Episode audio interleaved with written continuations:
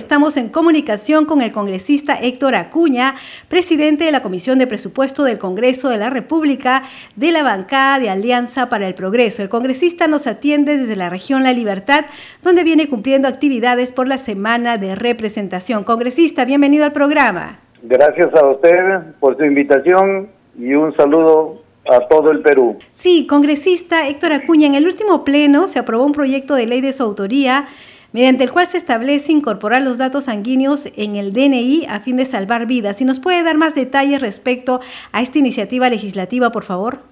Qué bien que eh, tenga esta oportunidad de, realmente compartir eh, la aprobación de este proyecto tan esperado, realmente, ¿no? Tan esperado porque en estos dos años de pandemia hemos eh, realmente pasado de todo con relación a la salud y principalmente ha habido casos que personas, amigos, vecinos muchas veces no han sido atendidos a tiempo o en otro caso han perdido la vida porque cuando llegaba a un centro de salud, cuando llegaba a un, hospital pequeño con el pidiendo auxilio y necesitaban ser apoyados con, con sangre, ¿no?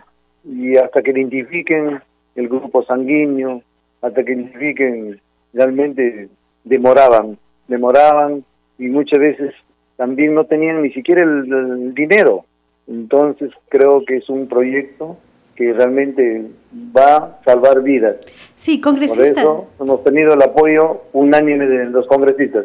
Sí, congresista, ¿cómo sería este proceso de consignar en el DNI el tipo de, de sangre que es uno? Em, entiendo que se empezaría con los recién nacidos, ¿verdad? No necesariamente, porque los recién nacidos, si bien es cierto, van a tener eh, su grupo sanguíneo, van a estar identificados al momento de, nacer en cualquier centro de salud y registrados en su ficha de nacimiento, su certificado de nacimiento, y eso lo derivan ya al, a la RENIEC, pero paralelamente también eh, cualquier ciudadano puede pedir su duplicado DNI ya que venga incorporado realmente los datos sanguíneos, ¿no? Sí, ¿cuál sería el proceso? Ya se aprobó en el Pleno del Congreso, esto va al Ejecutivo para su promulgación, ¿verdad?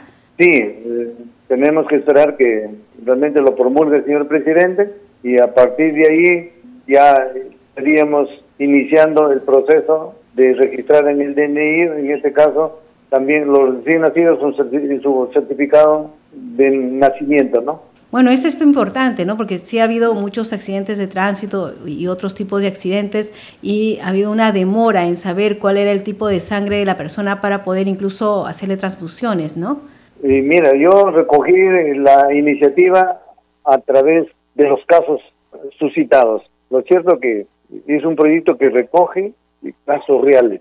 Sí, bueno, realmente con la pandemia todos hemos prestado un poco más de atención a nuestra salud y saber de qué tipo de sangre somos, pero hay muchas personas que desconocen porque no van habitualmente al médico y no saben qué tipo de sangre. Esto sería un buen motivo para tenerlo en cuenta, ¿verdad? Claro, por eso que realmente en mi caso, y creo que también a ustedes que tratan de comunicar datos importantes o actividades importantes, podamos difundir en forma permanente para que la población se entere, conozca y pueda realmente actualizar su DNI y en todo caso también ya los recién nacidos sí o sí ellos van a tener registrados datos, ¿no?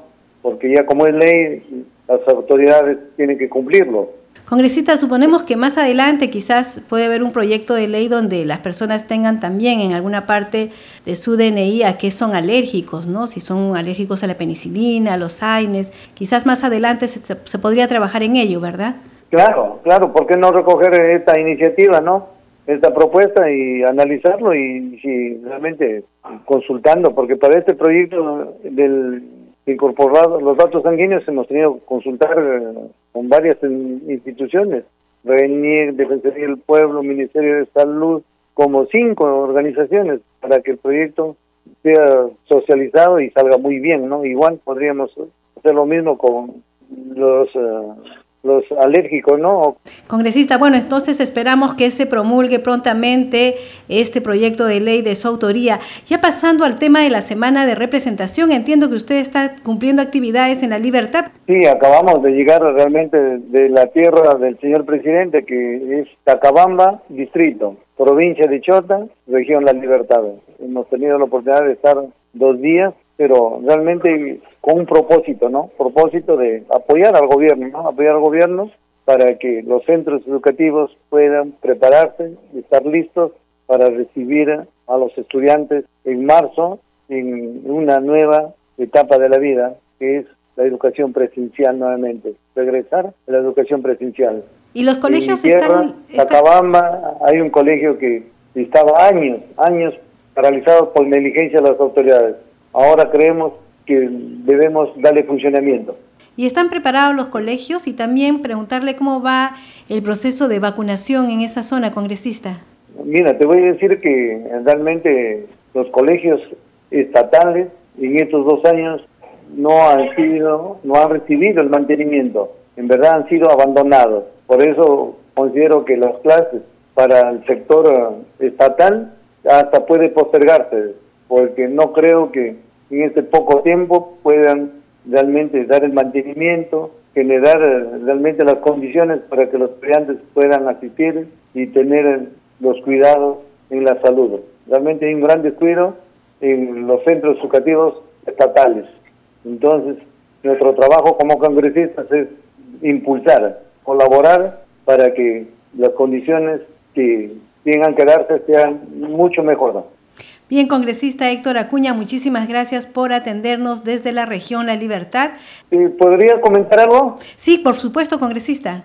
Disculpa que realmente aproveche tu bondad, pero también quisiera hacer llegar mi, no sé si es incomodidad o, o mi preocupación, porque el ministro del Interior había ya comprometido su visita para el día viernes a la ciudad de, Trujillo para realmente hacer un, un impulso, una gran batalla contra la inseguridad ciudadana y nos acaban de informar que no va a poder ser posible su visita y realmente eso nos preocupa bastante, ¿no? Bueno, el problema de seguridad ciudadana en realidad es un problema de todo el país, ¿verdad? Claro, por eso que nosotros ah, tengo entendido que hoy día en el Consejo de Ministros han aprobado declarar en emergencia Lima Metropolitana y el Callao. Estamos a la espera de que también sea declarada emergencia la ciudad de Trujillo o la libertad en conjunto, que era un compromiso del ministro del Interior.